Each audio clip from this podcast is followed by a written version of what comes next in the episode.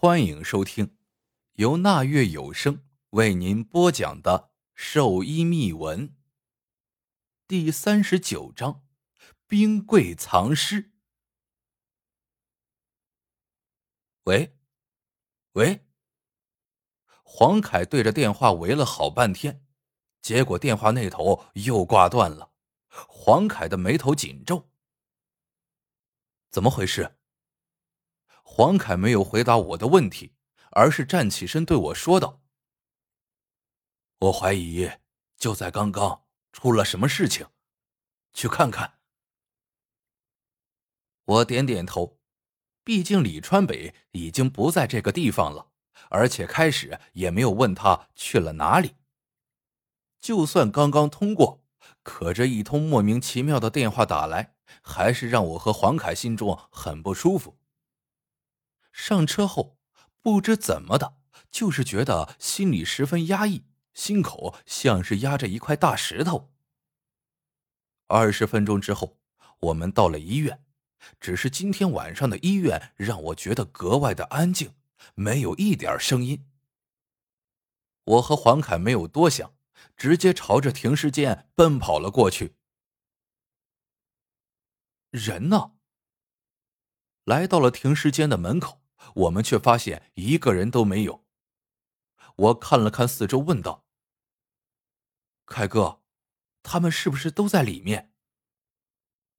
黄凯摇了摇头：“里面很冷，我让他们都在外面守着的。”此时我四处张望着，忽然看见在左边的窗台上好像有个什么东西。我一步一步走到窗台边。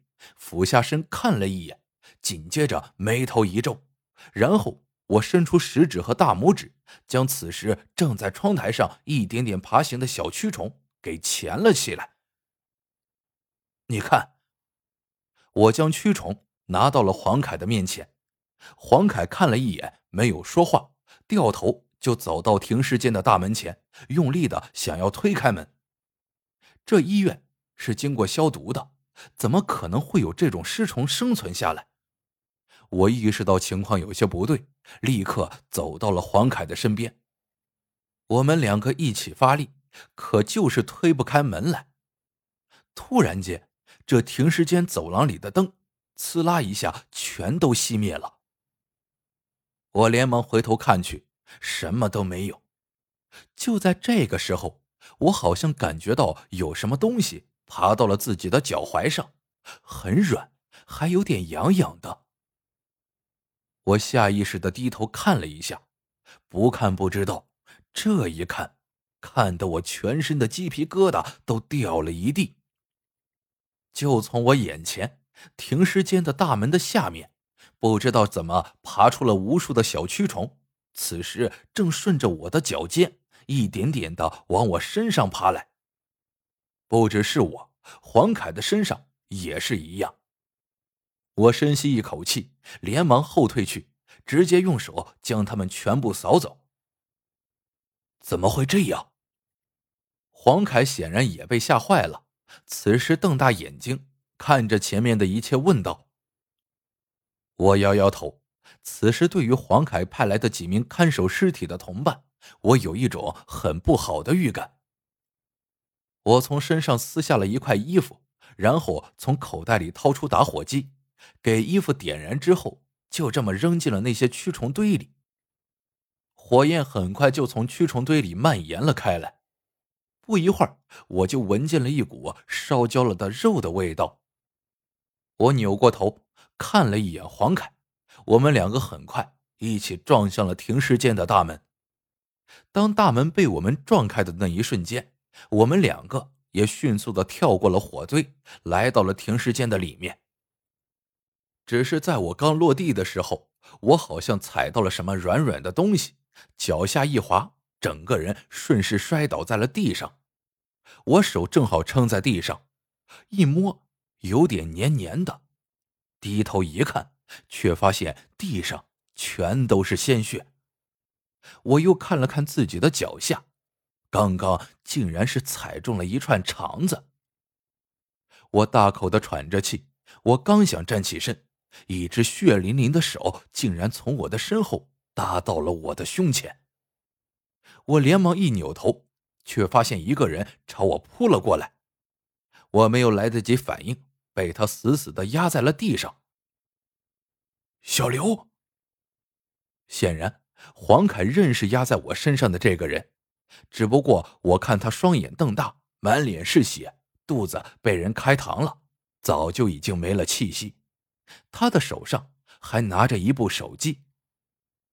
我被黄凯扶起来之后，立刻看向了整个停尸间，却发现此时的停尸间已经成了猩红的地狱，整个地上。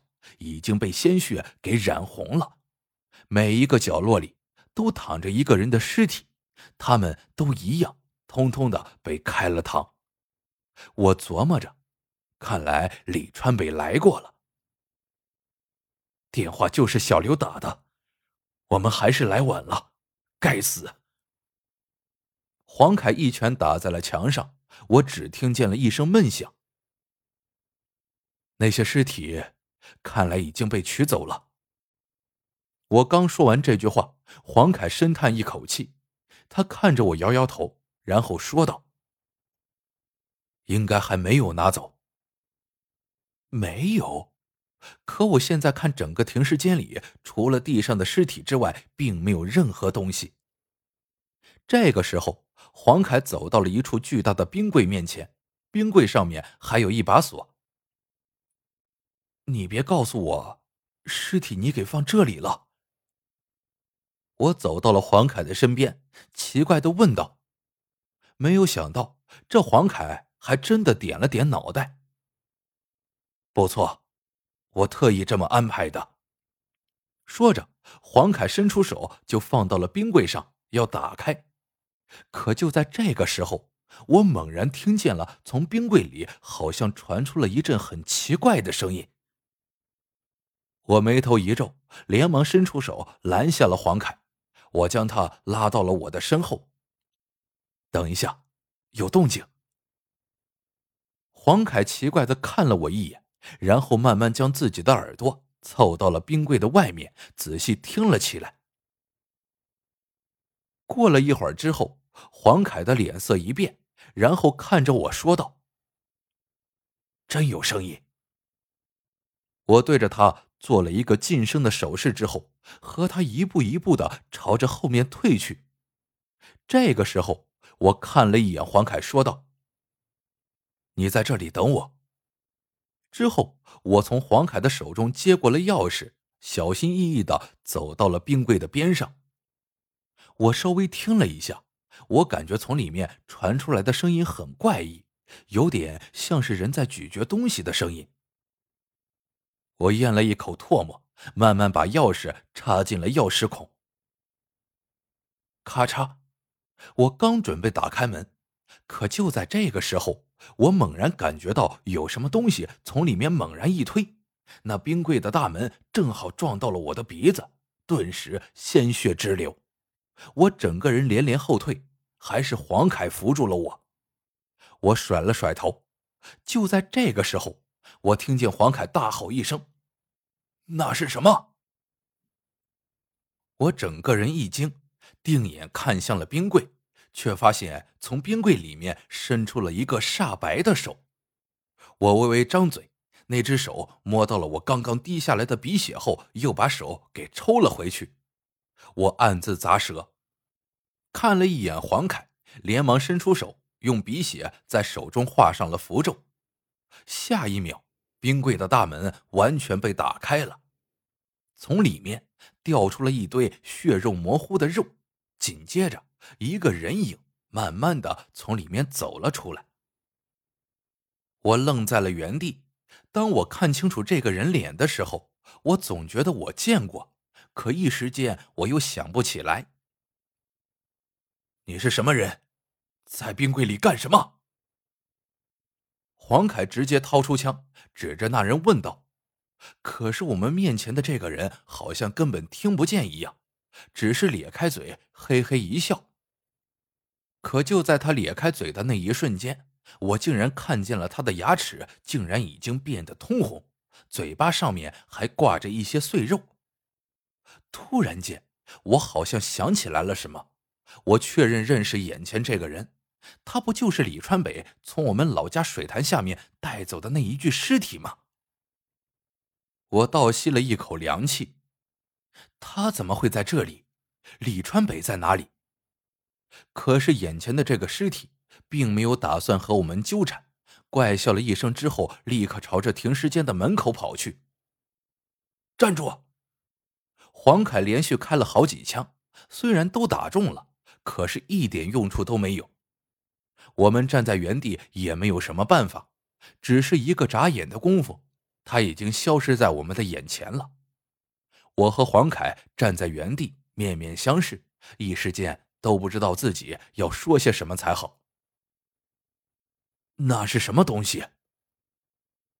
面对黄凯的问话，我不知道自己要去怎么回答。到最后，我只说了一句：“一具尸体。”事情已经发生了，就要想办法去解决。被黄凯放在冰柜里那些四分五裂的尸体，此时早就被吃了个干净。现在都只剩下了骨头。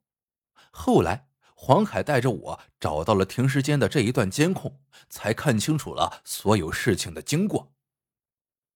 整个医院开始都非常忙碌，就在我们打电话的那一瞬间，所有人好像都很困，全都睡着了一样。之后，停尸间里被派去看守碎尸的警察也是一样。就在这个时候。那具尸体一步一步的走了进来，将他们全部开膛，吃光了内脏后，就打开了冰柜，整个身子也就藏了进去。他进去之后的事情，我们都已经知道了。砰！一声巨响，黄凯一拳打坏了电脑的键盘。此时我也不知道自己要怎么才能安慰他，我的心情一点也不比黄凯好。到现在为止，已经死了不少人了，所有事情还在持续发生，谁也不知道接下来会出现怎样的事情。我有一种无力感，难道现在只能指望小四眼醒过来，告诉我们一些事情了？我看了看天亮，差不多已经大亮了。我叹了一口气，拍了拍黄凯的肩膀，说道：“走。”回去抢魂，我就不相信了。折腾了一晚上，这李川北和我们一样，也不要睡觉的。黄凯一听这话，全身都来劲了。他很慎重的看向了我，说道：“思辰，死了这么多人，我必须要给所有人一个交代，靠你了。”我点点头。我比你更想搞清楚这些事情。放心，只要我不死，一定给你一个满意的答案。可就在我们刚准备回去的时候，黄凯的电话又响了，是守着小四眼的几个人打来的，说那边情况很紧急。原本一直昏迷的小四眼忽然一下就醒了过来，然后发了疯的就打人，现在刚被制服住，让我们赶紧回去。亲爱的听众朋友们，本章播讲完毕，感谢您的订阅收听。